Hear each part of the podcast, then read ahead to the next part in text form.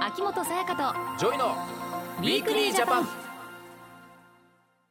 秋元才加ですジョイです私たちの暮らしに役立つ情報や気になるトピックをご紹介する秋元才加とジョイのウィークリージャパン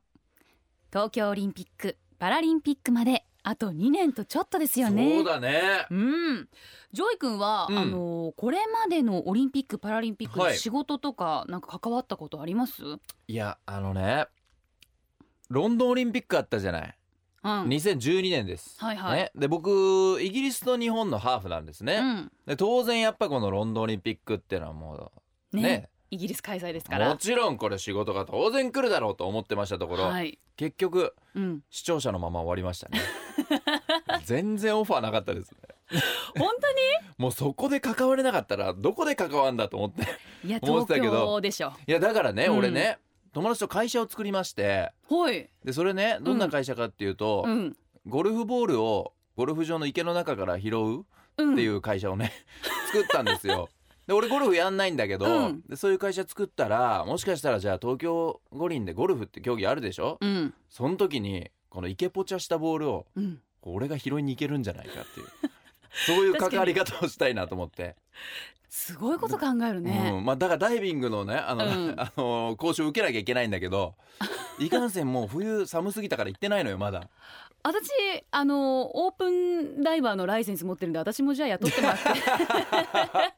16いやメートルなったらまでだったあいけらるいけるんで。ああじゃあもうちょっとオファーかけるかもしんない そうですね。うん一個拾うごとにうんいくらかな、10円とかでいいからさ全然そんなんめでちゃくちゃ安めでっていうでもねなんか関わりたいですよねねえ関わりたいよねそうですねそれみんな思っててると思うよ、うんそれはね僕たちの仕事だからとかじゃなくて、誰しもがうんなんかオリンピックにかかってみたいなうん思い出作りたいなっていうのはあるよねはいそこで今日のテーマ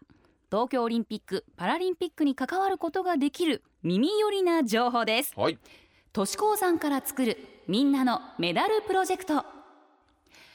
突然ですがジョイ君うんどうした6月5日はいえー今度の火曜日は何の日かご存知でしょうか6月5日うんうん6と5でしょ大体そそうそのまま読むじゃん何々の日ってだからこれはもまあう向こうで しょ向こうの日向こうの日お向こうさんになんかおねぎらう日というかなんか優しくする日とかそうなんじゃないない向こうの日ではないんですねだって他になくな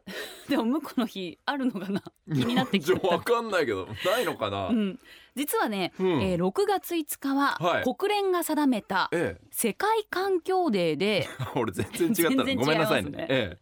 日本ではこの日を環境の日と定めえうんそして6月を環境月間としているんだそあうですそうだったんだ、うん、日々環境に配慮した生活を心がけることは今では特別なことじゃないと思うんですけれども、はい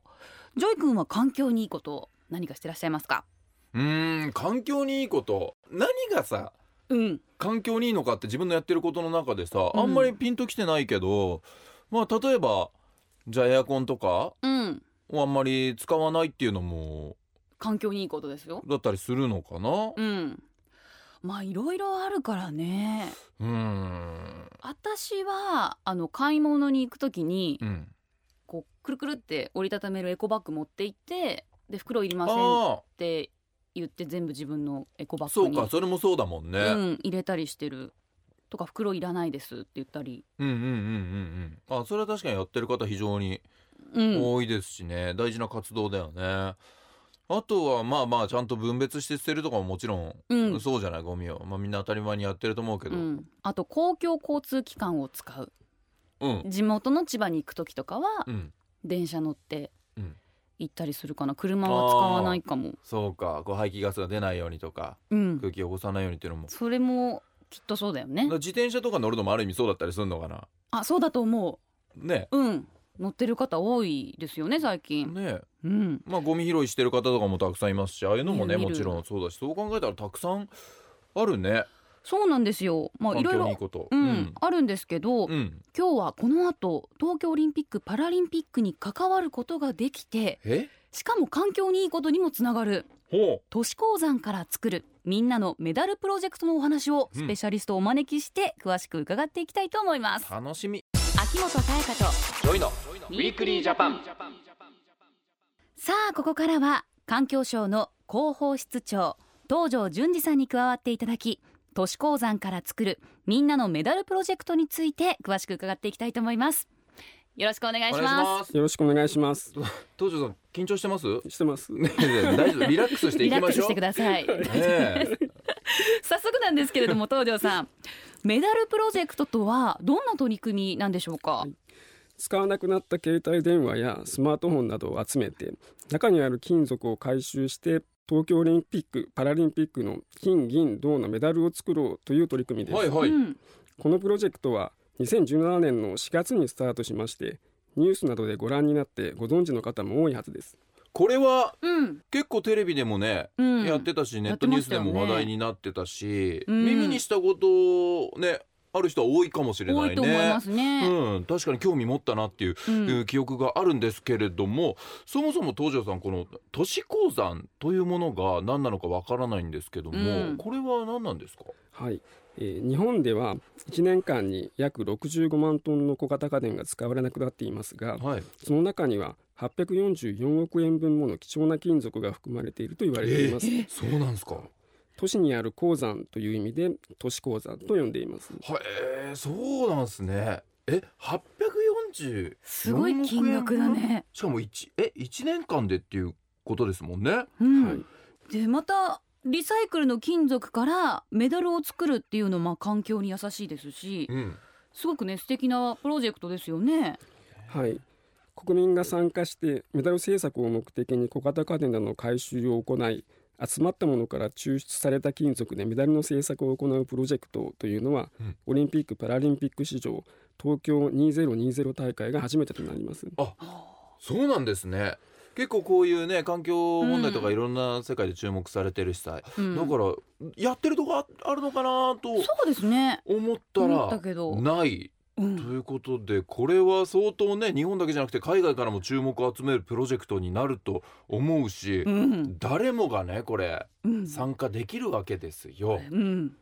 関われるんだよオリンピックに関われるんだったら関わりたいこれはテンション上がるしたくさんの人にね東條さん参加してほしいですよね、うんはい、そのために国民の皆さんにご家庭で不要になった小型家電をご提供いただけるように呼びかけているんですがまだどんなものを回収しているのかどこで回収しているのかなど詳しいことを知らない方が多いようなんです、はういん実はこのプロジェクトで回収しているものははい家庭にある小型家電で小型家電リサイクル法で定められている対象品目なんですはい、うんここで秋元さんとジョイさんにクイズをおクイズ、はさせていい、ただきたいと思います、やりましょうやりましょまず1問目ですけれどもうはいえーこのプロジェクトで集めている金銀銅のうち、一番必要な金属は何でしょうか、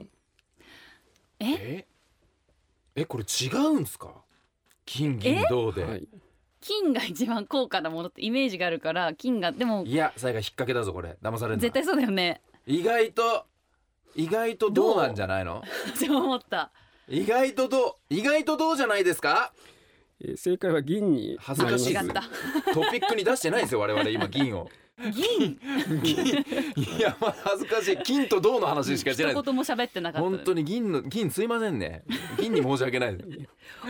銀なんだあそうなんですねあの金メダルもですねあの中は銀メダル銀になってましてえ金でコーティングしてるような形になってますのであ銀そうがです一か番必要になりますえうわへあえ知らなかったなあ銀なんだ2問目はでいよろしいでしょ行うかきましょう次ははいもう当てますよ絶対次のうちメダル作成に必要な金銀が多く含まれていると言われている小型家電はどれでしょうか1番ゲーム機2番ノートパソコン3番電気こたつこれ分かったよ私え分かりましたよおすごいめっちゃ不敵な笑みを浮かべてるけど どれノートパソコンですえなぜなんかちっちゃい部品がいっぱい入ってるからあでもゲーム機もいやこたつじゃないのこたついやぽくないぽくないけどさすげえレアな なんか使われてるんじゃないの大量まあに、確かにあの難しい材質はすごい使ってそう、でしょ俺こたつかなえどうするあのじゃあにノートパソコンでいきますノートパソコンと電気こたつですさあどれでしょ正解はノートパソコンになりますうええこれはさやかが言ってたことが正解なのかないろんなパーツが使われてるからということですかそうですね。はい。そうなんだですねそうかでもこういうのが対象なんですねこれ知らなかったっすわ東條さんはい。そういう方が本当に多いんです。そうですよね、はいうんで実は電池や電気で動くほとんどの全てのものが対象になります。ほう先ほどえご説明したゲーム機、ノートパソコン、電気こたつも全て小型あ家電リサイクル法の対象品目になります。すべてそうなんですね電気こたつ大きいから小型家電だと思思わなかったです。 そうだねサイズ的にね、うんサイズあ的れにも小型に入るということです皆さん覚えておきまし ょうん。うはいちなみにオリンピックパラリンピックで必要になるメダルというのは全部で何個ぐらいなんでしょうか。はい。約5000個分が必要と言われています。えロンドン大会の時は1個 400g でしたので、うん。メダルのデザインや原料の組み合わせなどがまだ決まっていませんが金がおよそ 40kg 銀が 5300kg 銅が 2700kg 必要となっていますうん、うーん。 5000個分必要なんだねそもそもメダルっうん。ていうとやっぱ相当必要になってくるってことだよねすごい。うんちなみにリオ大会のメダルは1個 500g でロンドン大会の時より 100g も重かったですし東京大会のデザインがまだ決まっていませんので詳しくはまだわからないんですけどもそうかあーだからこれ集まらないとさえか非常にピンチなわけですよ変もう変な話、うんもう見えないぐらい小さいメダルが完成する可能性も あそるうわかる。薄いとかね。いやありますよこれは私はもうシャツのボタンぐらいのメダルになっちゃったりするかもしれな いこれこれはぜひねきちんと日本としてもねいやしっかりしたそうメですだからダル作るために。気になるのはね、うん。もう今どれぐらい集まってるのかとはいはい。いうところじゃないですか、うんだって東條、さんうん去年の4月からね東條さんスタートしてるわけじゃないですか、一、い年経って。うん、1年経ってますけどそも、うで今すよねどうですか現状はい、今年の1月までの回収量ですが全国の自治体が回収した小型家電がおよそ8915トン NTT ドコモさんが回収した携帯電話がおよそ266万台になりますうん。必要な数のメダルを作るためにはまだまだ足りませんのでうん一人でも多くの方に参加してほしいと思っていますあまだ全然足りてないんですねね、なんか数字だけ見るともう結構集まってるなっていう感じがね私たちからだとしちゃねうけど、え8915トンとか聞くと、えーもう作れちゃうんじゃないかなって思うけど、ねえまだま思だうけど足ねりてない、えーそうなんいだやだって意外と時間あるようでないからねあっという間ですよもう2そう年ですなんてよだからどんどんどんどんねうんこれみんな持ってかないといけないんだけども、うん、でもこのどこに不要になった小型家電持っていけばいいんでしょうか、うん小型家電の回収方法はいろいろあります公共施設や商業施設などに設置されている回収ボックスに直接入れていただく方法全国の郵便局に携帯電話用の回収ボックスが設置されているところもあります郵便局にもこういうのがあったりするんですね。あ見に行ってみよう、ねうんまた東條さんその他にもありますかねはい自治体が指定するゴミ回収場所やクリーンセンターへ持ち込む方法もあります、はい、その他にも宅配便などで認定事業者に回収してもらう方法こちらの場合自宅での引き渡しが可能になります、うん楽ですねこれは、はい回収方法は自治体によって異なりますのでお住まいの地域でどんな回収方法があるか知りたい方は都市鉱山から作るみんなのメダルプロジェクトのホームページを検索してくださいあちゃんとこういうホームページもできてるわけだから、うんじゃあ僕が住んでるとこだったら、うんどこに持ってけばいいのどうしたらいいのっていうのはもうこれで一目瞭然だねそうですねわかるわけだ、はいはい、うん、 6月は環境月間ということですからイベントも全国各地で行われるんですよねはい6月2日土曜日と3日日曜日は環境月間のメインイベントであるエコライフフェア2018を東京の都立代々木公園で開催ですはい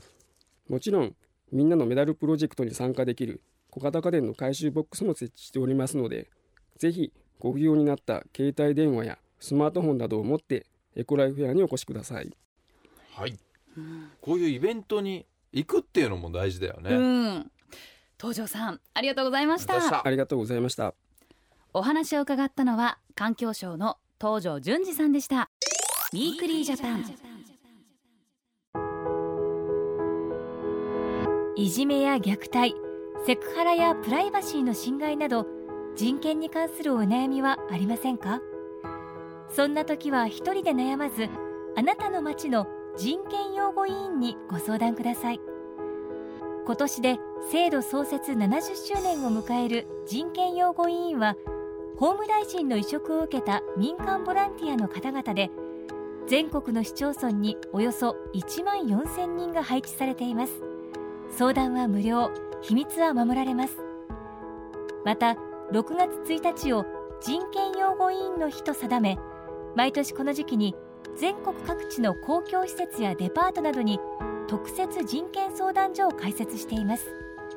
詳しくは人権擁護委員の日で検索またはお近くの法務局にお問い合わせください政府からのお知らせでしたウィークリージャパン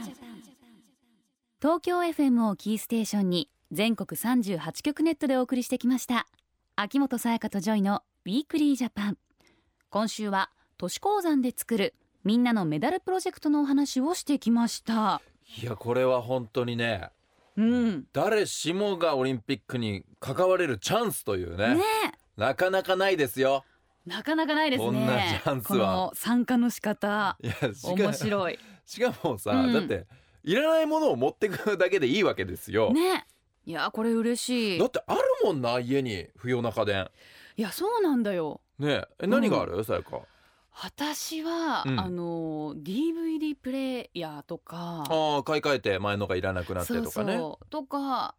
ゲーム機あゲ使わーなムく機なったねゲーム機小型ゲーム機ゲームとかカセゲームカセットとかはダメなのかなさすがにいやあのねいけんのこう対象品目の中にゲームソフト入ってますあのカーナビあデジカメカーナビとかもいっぱいあるよね MDCD MD も持ってけんだうん MD 絶対あるねメモリーカードプリンタうーんミシンとお電卓とかうん歩数計とかも平気だって歩数計まで平気なのだからこれはダメだろうなって勝手に決めつけない方がいいねうん意外と大体いけちゃうんじゃないかっていうそうね感じになってますから皆さんこれ、うんチャンスですよ本当にいや自治体によってはねこううん処分するのにお金かかっちおゃうそういうとのこもねろもああるでるしょ、から大きいものはこれはありがたいですねいやそうだよ参加しよう私ね、うん、えーこの動きが広まってほしいねだってまだ足りてないって言ってたじゃん東條さんもまだまだ足りないって言ってましたねだって自分たちの国のオリンピックなんだから、うやっんぱしっかりねはい国全体国民全員全体でね盛り上げていくいいものを作っていこうとうんいう意識大事ですよ、そう盛り上がっていきたいですねねうん来週は教食のお話ですジョイ君教食とはえどんなイメージ教職教教員教員の職業あ先生違いますねあの共に食べると書いて共に食べるごめんなさい恥ずかしい、教食まあでもねうん言葉だけだとね、そうね、はい教職わかりづらいと思うんっでてすいけうれこどうもまた俺ほんとこのラジオでは知らない言葉いっぱい出てくるんですよ、学びっぱなし皆さんご存知ですか教職教食今一人で食事をする方が増えているんですけれども、一緒に食べることで心も体も喜ぶそうなうのん、そうでなの教食について詳しくお話をね伺っていきいたいやと思僕いほんまとす一人で食事ばっかりしてるんでこれ知りたいですどういうことなのかそうですよね、うん皆さんぜひ聞いてください、はいお相手は秋元才加とジョイでしたまた来週秋元才加とジョイのウィークリージャパンこの番組は内閣府の提供でお送りしました